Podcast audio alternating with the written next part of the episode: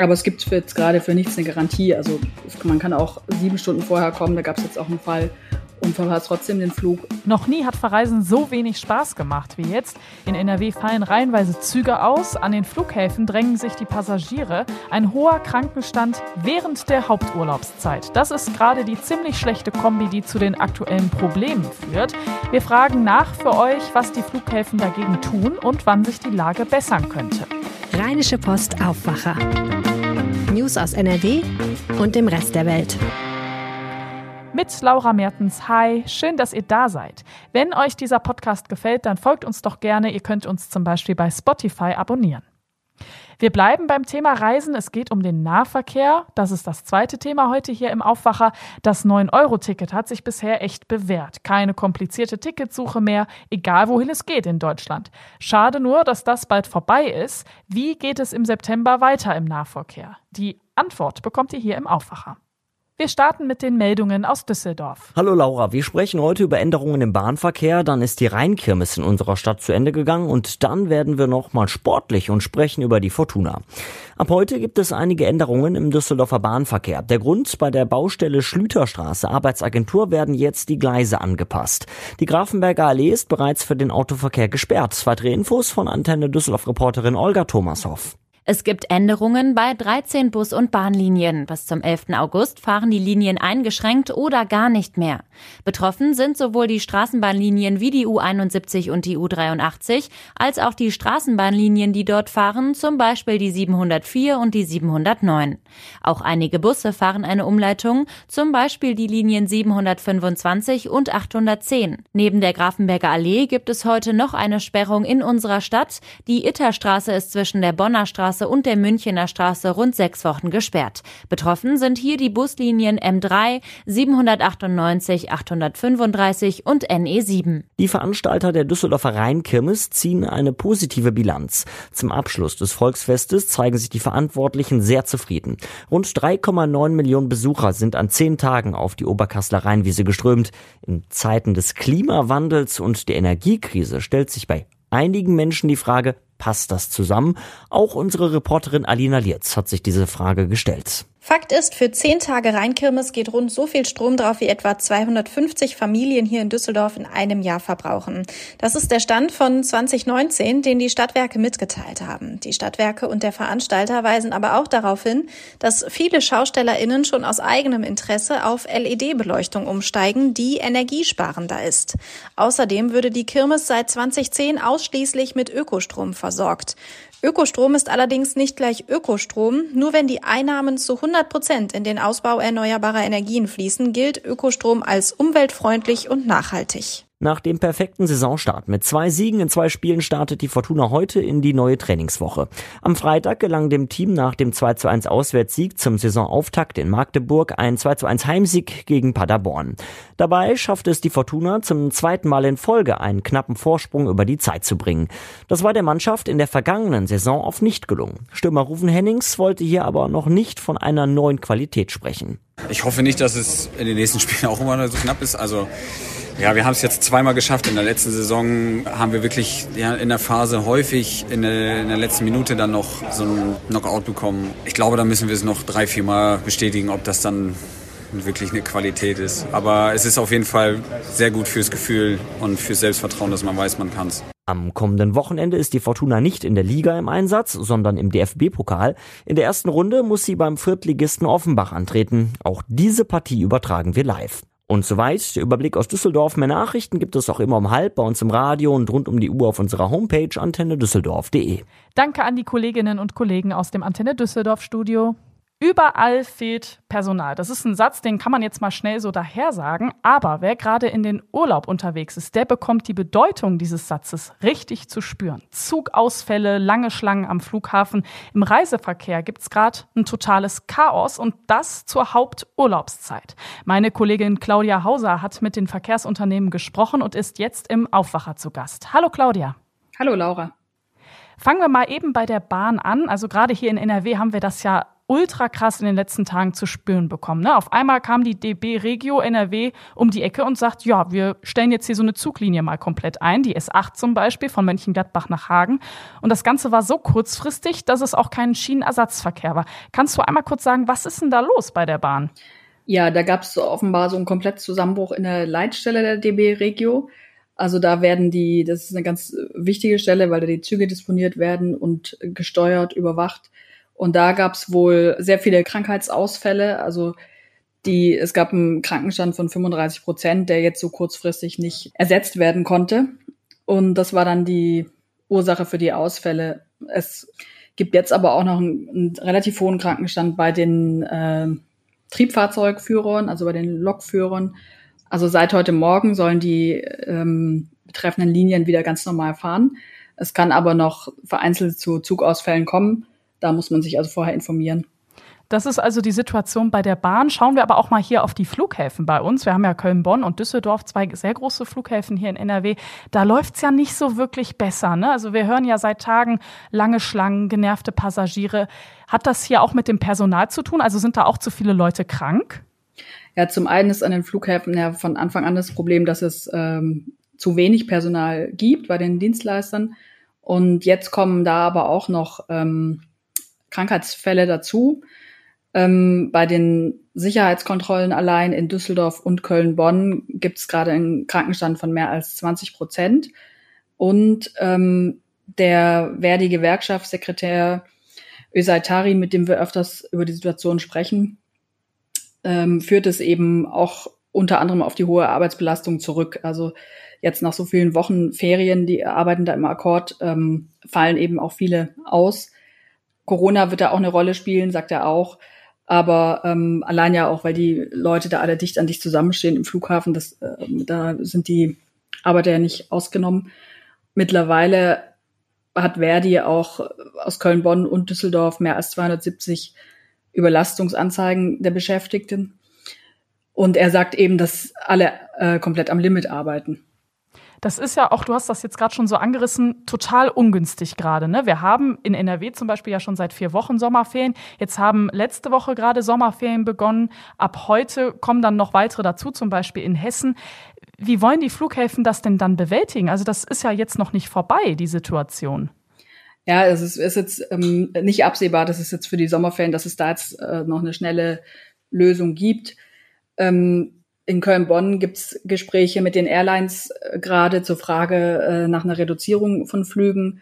Und der Flughafen selbst versucht, äh, das Personal zu erhöhen, also sein eigenes Personal.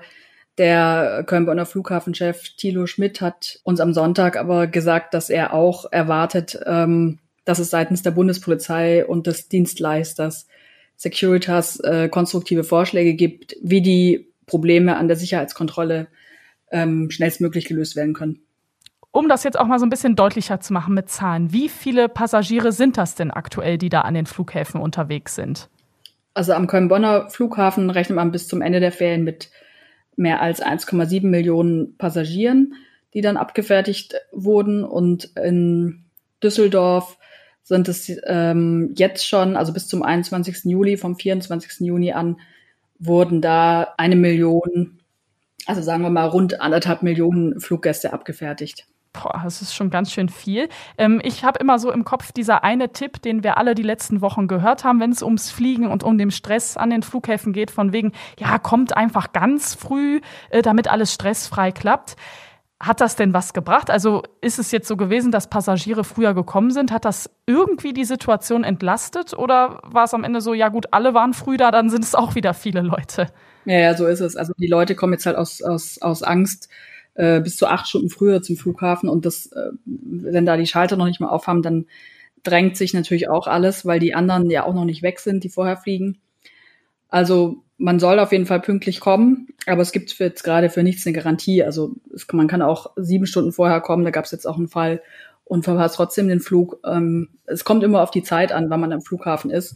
Und da versuchen die Flughäfen äh, rechtzeitig zu informieren, aber ist schwierig. Also über die Airlines kann man es vielleicht auch versuchen und sonst ähm, einfach rechtzeitig hingehen und hoffen, dass es klappt. Also sieben Stunden und dann trotzdem Flug verpassen, das ist auch wirklich ein krass, krasser Fall, den du da gerade berichtest. Also ich, ich glaube, jeder kennt das so von der Familie, irgendwie entweder die Mama oder der Papa drängen dann so, kommt Kinder, wir müssen schnell an den Flughafen. Da hat man immer schon über drei Stunden gestöhnt früher, aber sieben ist ja wirklich unfassbar krass. Ähm, Du hast vorhin gesagt, ja, innerhalb der Sommerferien wird sich da jetzt nichts dran verbessern. Wenn wir mal so ein bisschen weiter in die Zukunft schauen, das ist ja so ungefähr Ende August, Anfang September, dann sind die meisten Bundesländer auch wieder durch mit den Sommerferien. Können wir denn wenigstens da sagen, okay, da ist so Licht am Ende des Tunnels, da wird sich die Lage entspannen? Also da ist die, die, die ähm, Hoffnung auch nicht so groß, leider, ähm, dass es mittelfristig irgendwas äh, sich entspannt. Der ähm, Ösatarim hat mir gesagt, dass es halt so ist, es ist seine Erfahrung so auch aus den letzten Jahren äh, vor, von vor Corona, dass wenn die Sommerferien beendet sind, natürlich die Leute fliegen, die eben nicht teuer in den Sommerferien verreisen müssen, weil sie Kinder haben oder Lehrer sind oder so, sondern alle anderen reisen dann halt erst. Und der September kann dann nochmal ein äh, sehr schlimmer Monat werden für die ganzen äh, Reisenden und die Beschäftigten weil ähm, jeder, der kann, wird auch wegen der steigenden Corona-Zahlen und dem äh, bevorstehenden Herbst jetzt auch nochmal gucken, dass er wegkommt. Ich denke, dass viele, die jetzt noch nicht gebucht haben, die werden versuchen, aufs Auto umzuplanen. Aber wer schon im Frühjahr gebucht hat, der wird den Flug jetzt nicht verfallen lassen und auch ähm, versuchen zu fliegen. Danke dir, Claudia. Gern geschehen keine Besserung in sich. Das Chaos an den Flughäfen und beim restlichen Reiseverkehr bleibt leider erstmal. Nach den Sommerferien wird sogar noch mal kurz schlimmer, weil dann natürlich alle in den Urlaub fliegen oder fahren, die keine Kinder haben. Mehr zum Thema gibt's auch über den Link in unseren Show Notes. Und wir kommen zum zweiten Thema in diesem Podcast. Es geht auch ums Reisen und zwar mit dem Nahverkehr. Es ist doch so eine schöne Idee und sie funktioniert ja sogar. Seit fast zwei Monaten gilt deutschlandweit das 9-Euro-Ticket. Egal welches Bundesland, egal welcher Verkehrsverbund, wir können uns einfach in den Nahverkehr setzen und losfahren. Also eigentlich zu schön, um wahr zu sein und dann auch noch günstig. Aber das Ganze ist begrenzt. Nur noch bis Ende August gibt es das 9-Euro-Ticket. Wie es dann weitergeht, darüber gibt es eine riesige Diskussion. Und jetzt am Wochenende ging es nochmal richtig ab in der Politik. Michael Höhing aus dem Aufwacherteam hat das verfolgt. Michael, ein wichtiger Politiker ist ja bislang gegen die Verlängerung des 9-Euro-Tickets. Ja, und dann auch noch einer, auf den es dabei wirklich ankommt. Finanzminister Christian Lindner will, dass Ende August dann auch wirklich Schluss ist mit dem subventionierten Ticket. Er sagt, der Staat kann sich das nicht leisten, da weiter in die Verlängerung zu gehen. Das ist ja nun mal auch alles recht teuer. Nächstes Jahr will er im Haushalt auch wieder die Schuldenbremse einhalten. Und da passt das 9-Euro-Ticket eben nicht rein. Das gilt übrigens auch für den Tankrabatt. Gut, da muss man sagen, der läuft auch äh, nicht so, wie er eigentlich laufen sollte, so wie man sich das vorgestellt hat. Aber auch der läuft aus und soll eben nicht verlängert werden. Ja, das Nein vom Finanzminister hat natürlich schon eine große Bedeutung. Es gibt aber ja trotzdem viele in der Politik, die sagen, nee, da müssen wir eine Anschlusslösung finden. Ja, zum Beispiel Verkehrsminister Wissing, ein Parteifreund von Christian Lindner, der hatte sich zuletzt noch für eine Anschlusslösung ausgesprochen, denn für ihn ist das 9-Euro-Ticket ein riesengroßer Erfolg. 21 Millionen Tickets zusätzlich zu den Abos, das sind in Deutschland etwa 10 Millionen. Das ist schon ziemlich deutlich, also 31 Millionen, die mit dem 9-Euro-Ticket da aktuell unterwegs sind. Er sagt allerdings auch, es muss eine Lösung sein, die in die Haushalte der Länder und in die Haushalte des Bundes passt. Und das wird dann vermutlich am Ende dann auch der Knackpunkt sein. Auch die Grünen wollen eine Anschlusslösung. Sie feiern das Ticket als großen Koalitionserfolg und wollen unbedingt einen Nachfolger. Grünen-Chefin Ricarda Lang sagt, sie sei jederzeit bereit, im Haushalt auch finanzielle Mittel zu suchen. Ähm, dafür würden dann vermutlich einige klimaschädliche Subventionen gestrichen werden. Das kommt den Grünen dann sicherlich ganz gelegen. Die Linken wollen natürlich auch einen Nachfolger. Die CDU ist eher skeptisch. Der parlamentarische Geschäftsführer der CDU-Bundestagsfraktion Frei sagte gestern, das Geld solle man lieber in den Ausbau von Bus und Bahn stecken und zum Beispiel neue Waggons kaufen. Bleibt dann noch die SPD, die ist ja nun mal Teil der Ampelregierung. Die hält sich da noch ziemlich bedeckt, was so eine Anschlusslösung beim neuen Euro-Ticket äh, anbelangt. Da hatte Parteichefin Esken allerdings gestern am Sonntag nochmal ganz klar in der Zeitung gesagt, also wir müssen äh, uns überlegen, was wir machen, ein 9-Euro-Ticket machen und hat dann vor allem den Verkehrsminister gebeten, da Lösungen zu suchen, damit es irgendeine Anschlusslösung gibt, wie immer die auch aussehen mag. Es gibt ja ein Argument, was ständig aufkommt. Ja, das 9-Euro-Ticket ist nicht kostendeckend. Ja, das 9-Euro-Ticket, das ist so stark subventioniert, das deckt die Kosten für den Nahverkehr ja wirklich in keinster Weise. Die Frage ist jetzt, was ist denn kostendeckend? Die Verkehrsverbünde selbst, die wollen ja auch ein günstiges Nachfolgeticket anbieten und hatten daher jetzt zuletzt mal 69 Euro pro Monat vorgeschlagen. Das ist deutlich teurer als das Aktionsticket, aber vergleichen wir das mal mit Angeboten, die es vorher vorher gab, bevor es das 9-Euro-Ticket gab, da ist das fast ein Schnäppchen. Also damals konntest du ein Quer durchs Land-Ticket bei der Bahn kaufen. Damit konntest du auch deutschlandweit 24 Stunden lang alle Nahverkehrszüge nutzen. Das hat damals 42 Euro gekostet, also 42 Euro für einen Tag. Du bist also ähm, ja nicht mehr ganz so weit weg von den 69 Euro pro Monat. Ob das bei dem Preis auch so stark nachgefragt wird, das lasse ich mal offen. Der große Pluspunkt beim 9-Euro-Ticket war oder ist ja in jedem Fall, dass es sich einfach auch oft schon bei der ersten Fahrt lohnt. Aber die Nachfrage nach einem günstigen Nahverkehrsticket, die ist ja auf jeden Fall da.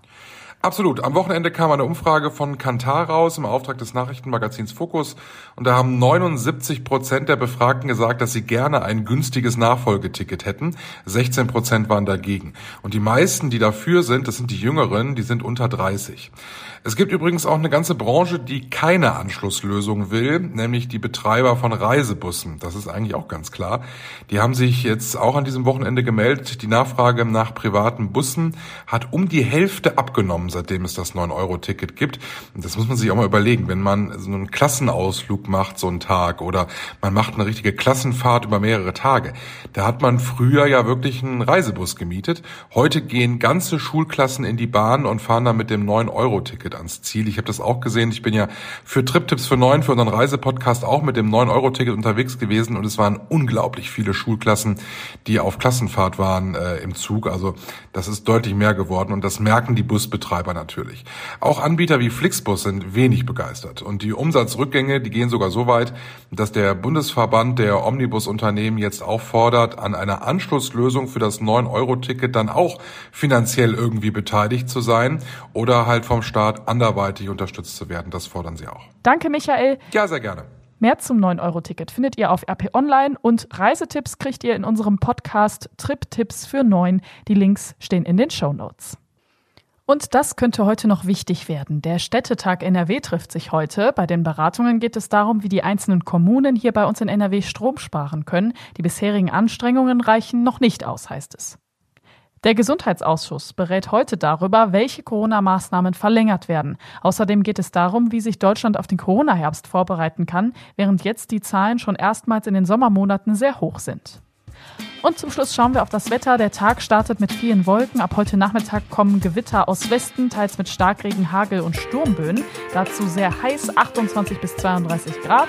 Morgen fällt dann die Temperatur stark ab, 20 bis 24 Grad in der Spitze und dazu viele Wolken und einige Schauer. Das war der Aufwacher vom 25. Juli mit Laura Mertens. Ciao, bis zum nächsten Mal.